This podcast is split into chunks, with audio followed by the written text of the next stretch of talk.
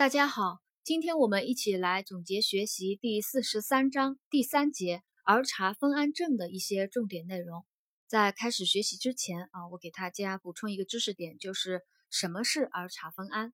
儿茶酚胺呢，通常是指去甲肾上腺素、肾上腺素还有多巴胺，它们都是由酪氨酸为前提转化而得到的。这个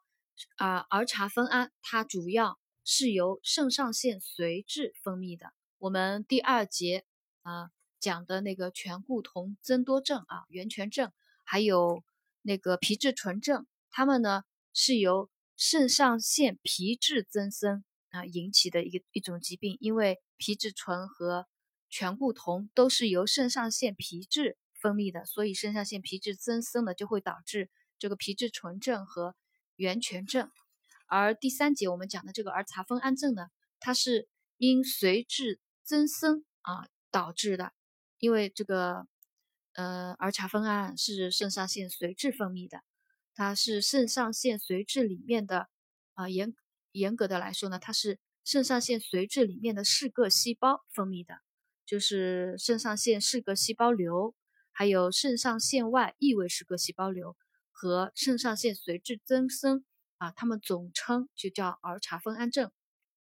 儿茶酚胺症它的特点呢，就是由这个视铬细胞瘤，还有那个或者啊，或者是肾上腺髓质的视铬细胞分泌了大量的儿茶酚胺啊，引起了一个以高血压、高代谢、高血糖为主要表现的一个疾病。它的病理啊，病理的基础呢，就是。嗜铬细胞瘤分泌了大量的去甲肾上腺素和少量肾上腺素，啊，这个儿茶酚胺呢，就是指的这个去甲肾上腺素和呃肾上腺素啊，还有多巴胺。这个嗜铬细胞瘤它能够分泌那个大量的去甲肾上腺素和少量的肾上腺素，而引起了一系列的临床表现啊。儿茶酚胺症它的临床表现呢，就以高血压。高代谢和高血糖为主要的一个呃临床表现，呃，在这里呢，我再给大家讲一讲这个去甲肾上腺素和肾上腺素它们是什么的，呃，是通过什么样的一个机制啊来引起一个临床表现的？去甲肾上腺素呢，它是强烈的阿尔法受体激动药啊，阿尔法受体激动药我们就知道了，它能够引起小动脉、小静脉的收缩。尤其是对皮肤黏膜血管和肾血管有明显的收缩作用啊，它有一个就是血收缩血管的一个作用，阿尔法受体激动药嘛，就收缩血管，尤其对皮肤黏膜血管和肾血管有明显的收缩作用。所以临床上呢，啊，病人可以口服去甲肾上腺素来治疗上消化道出血啊，就是因为这个原因。肾上腺素呢，它兼有阿尔法受体和贝塔受体。激动的作用啊，贝塔受体激动以后呢，还能够引起心肌兴奋啊，心肌收缩力上升啊，心率增快啊。我们了解这个一个药理知识啊，一个一个药理知识，呃，这样一个知识以后呢，我们就理解这个临床表现啊，就就好理解了。临床表现第一个呢，就是高血压啊，高血压就是因为这个去甲肾上腺素它有强烈的那个收缩血管的作用啊，所以它有高血压。高血压呢，它也有两种表现，一个呢是有阵发性啊，阵发性高血压，还有个呢持续性高血压啊，或者是持续性伴有阵发性加剧，这是因为病人可由体位改变、情绪激动，还有创伤啊、劳累啊、大便、小便啊、门压、肿瘤等因素诱发，使大量的儿茶酚胺就突然的啊间歇的进入到血液循环。引起了血压骤然升高啊，就是阵发性血压升高啊。因为长期儿茶酚胺的作用呢，有的病人是持续性的血压血压升高的啊，还有部分病人呢会因为刚刚讲的几种诱发因素啊，导致儿茶酚胺就是呃突然进入血液循环，引起血压骤然升高啊。这个是那个儿茶酚胺症病人临床表现第一个高血压。第二个呢，主要就是代谢紊乱啊，高代谢。高代谢是因为大量的儿茶酚胺能够引起基础代谢增高，表现为高热，呃发热啊，表现为发热。基础代谢增高表现为发热，还有呃，因为基础代谢增高呢，肝糖原分解加速，胰岛素分泌受抑制，糖代谢紊乱，所以病人呢，呃，会有那个高血糖、糖尿，呃，还有糖耐量降低啊，因为肝糖原分解加速呃引起的，还有脂肪分解加速啊，这个都是那个基础代谢增高的一个表现，脂肪分解加速导致了血非脂化。脂肪酸和胆固醇增高，还有儿茶酚胺，它能够促使钾离子进入细胞内。还有呢，因为儿茶酚胺能够促进肾素醛固酮的分泌啊。因为前面讲了源泉症啊，因为尿中钾丢失增加，有个低血钾的表现。这个儿茶酚胺症呢，它因为这两个因素，一个呢是儿茶酚胺促使钾离子进入细胞内，还有一个呢就是肾素醛固酮分泌增。增加尿钾丢失增加而出现一个低钾血症，呃，另外还有便秘，这是因为儿茶酚胺使肠蠕动及张力减弱所致啊，这是这个呢就是儿茶酚胺症病人的临床表现。第一个高血压可表现为阵发性和持续性啊血压升高，或者是持续性。血压升高伴阵发性加剧啊，一个高血压一个表现，代谢紊乱的表现呢，患者就有发热啊、高血糖、糖尿、糖耐量降低，还有非血非脂化、脂肪酸和胆固醇增高啊，这是因脂肪分解加速所致，还有低钾血症啊、低钾血症以及便秘。在辅助检查里面有一个知识点啊，我们也了解一下。高血压期啊，血儿茶酚胺是明显升高的啊，血儿茶酚胺明显升高。二十四小时尿儿茶酚胺及其代谢产物香草扁桃酸呢升高是呃可以诊断为为儿茶酚胺症啊。高血压期血儿茶酚胺明显升高，二十四小时尿儿茶酚胺及其代谢产物升高呢，可诊断为儿茶酚胺症。儿茶酚胺症，它的治疗啊，主要是手术切除肿瘤，或者是增生的肾上腺啊。手术切除肿瘤，或者是增生的肾上腺，能取得良好的效果。但是由于大量儿茶酚胺对心血管的影响啊，我们刚刚讲了去甲肾上腺素和肾上腺素啊对心血管的一个影响，在治疗过程中呢，血压啊容易波动，血容量减少。会引起血流动力学的改变啊，病情呢复杂而凶险，所以呢应该加强为手术期的一个护理啊。术前呢要充分准备，手术呢要细致操作，术后呢要加强监护，是手术成功的一个关键。呃，手术前后呢有三个重点，呃，第一个是术前要应用肾上腺素能阻滞药分辨明。和钙离子通道阻滞药两周以上，呃，有效的控制血压，减少高血压危象和心血管严重并发症。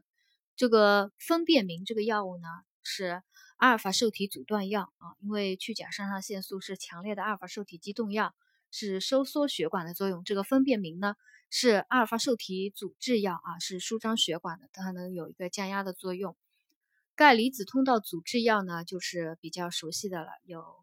啊，维拉帕米、硝苯地平和地尔硫卓等啊，要用这些降压药啊，两周以上来控制血压啊，减少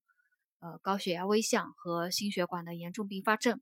第二个注意点呢，就是在手术中啊，要根据中心静脉压和动脉压的一个变化来调整补液速度。因为肿瘤或者增生的腺体切除以后呢，因为那个。呃，没有肿瘤啊，腺体啊，分泌大量的去甲肾上腺素和那个肾上腺素了，那么血管收缩的这样一个作用就解除了以后呢，术后有可能啊，就血管舒张啊，引起一个严重的低血压，所以呢，要在肿瘤或者增生腺体切除后啊，往往需要快速的输血输液啊，甚至呢应用升压药物。第三个注意点呢，就是术后啊。要注意维持水电解质平衡，需要时呢要补充皮质激素啊，防止肾上腺功能不全或肾上腺微象发生啊。因为手术呃切除那个增生的肾上腺啊，可能会引起一个肾上腺功能不全或肾上腺危象的发生啊。术后呢要注意预防啊，必要时呢补充皮质激素。儿茶酚胺症病人的护理，术前护理一块呢，主要是一个稳定病人的情绪啊，避免因过度的激动啊、悲观啊啊情绪因素来诱发或者加重病情啊。因为情绪激动，我们前面讲了会导致那个血压啊阵发性的升高。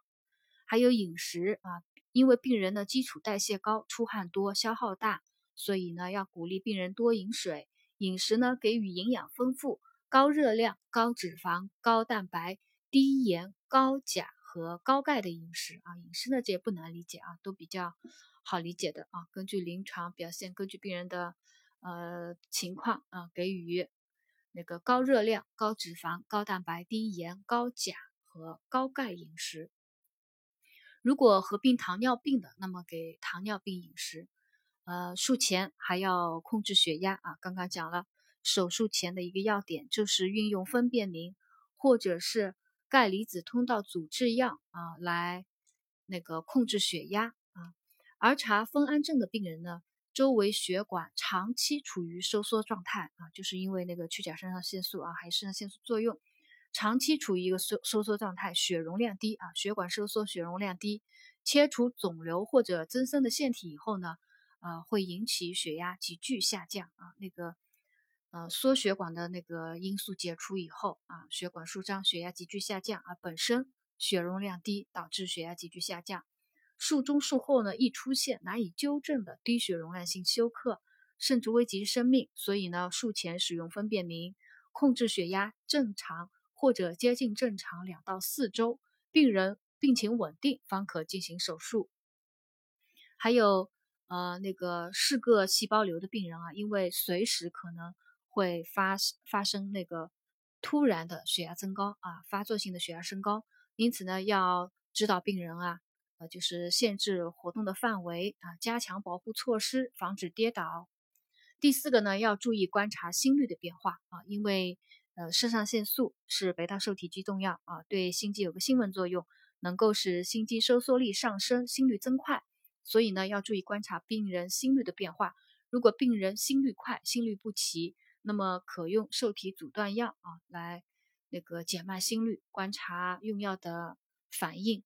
啊，还有一个术前一天要补液扩容啊，也是为了防止术后一个低血压。如果有低血钾的呢，还要补充钾离子啊，因为刚刚临床表现当中就有讲到，有个病人低钾血症啊，低钾血症发生的话呢，要补充钾离子。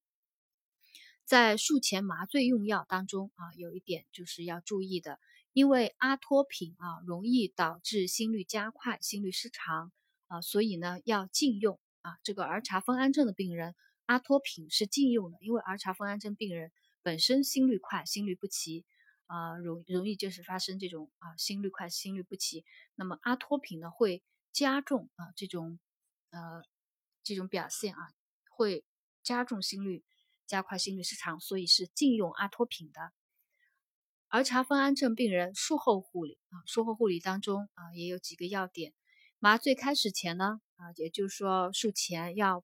保证两条静脉通路啊畅通啊，目的呢是呃便于术中啊术后快速的输血输液扩充那个血容量的啊，要保证两条静脉通路畅通。麻醉诱导开始及手术过程中呢，也要注意一个血压的控制啊。呃，如果血压最好呢控制在一百六啊，一百毫米汞柱。如果血压过高呢，遵医嘱用硝普钠或芬托拉明来降压。如果有心律不齐、心动过速呢，就用贝塔受体阻滞药啊来进行控制。肿瘤切除以后，体内肾上腺物质迅速减少，容易发生严重的低血压，应该要加快补液的速度。并使用去甲肾上腺素提升血压，直至血容量正常、血压平稳。呃，但是呢，在这个加快输液速度的时候啊，也不要过快啊，避免发生急性肺水肿。在术后护理，第一个就是维持血压的稳定，严密观察血压的变化啊，要维持血压低于术前二十到三十毫米汞柱啊，不能血压过低啊，因为要保证重要脏器啊供血啊，血压过低的话呢，重要脏器会供血不足。血压如果下降到正常值以下呢，根据血压调节啊，调节那个去甲肾上腺素低输入输入的低速啊，注意不要外渗啊，去甲肾上腺素不要外渗。在术后护理第二条就是根据中心静脉压调整输液的量及输液的速度，准确记录二十四小时出入量，输液及输输血的速度呢也不宜过快啊，要。防止发生肺水肿、急性左心衰，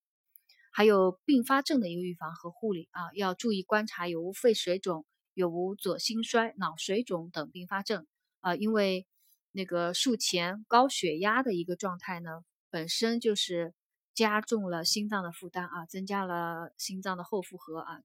术中加上术中术后呢大量那个输血啊，也加重了一个心脏的负担，手术刺激呢。呃，就容易发生这个肺水肿、左心衰啊，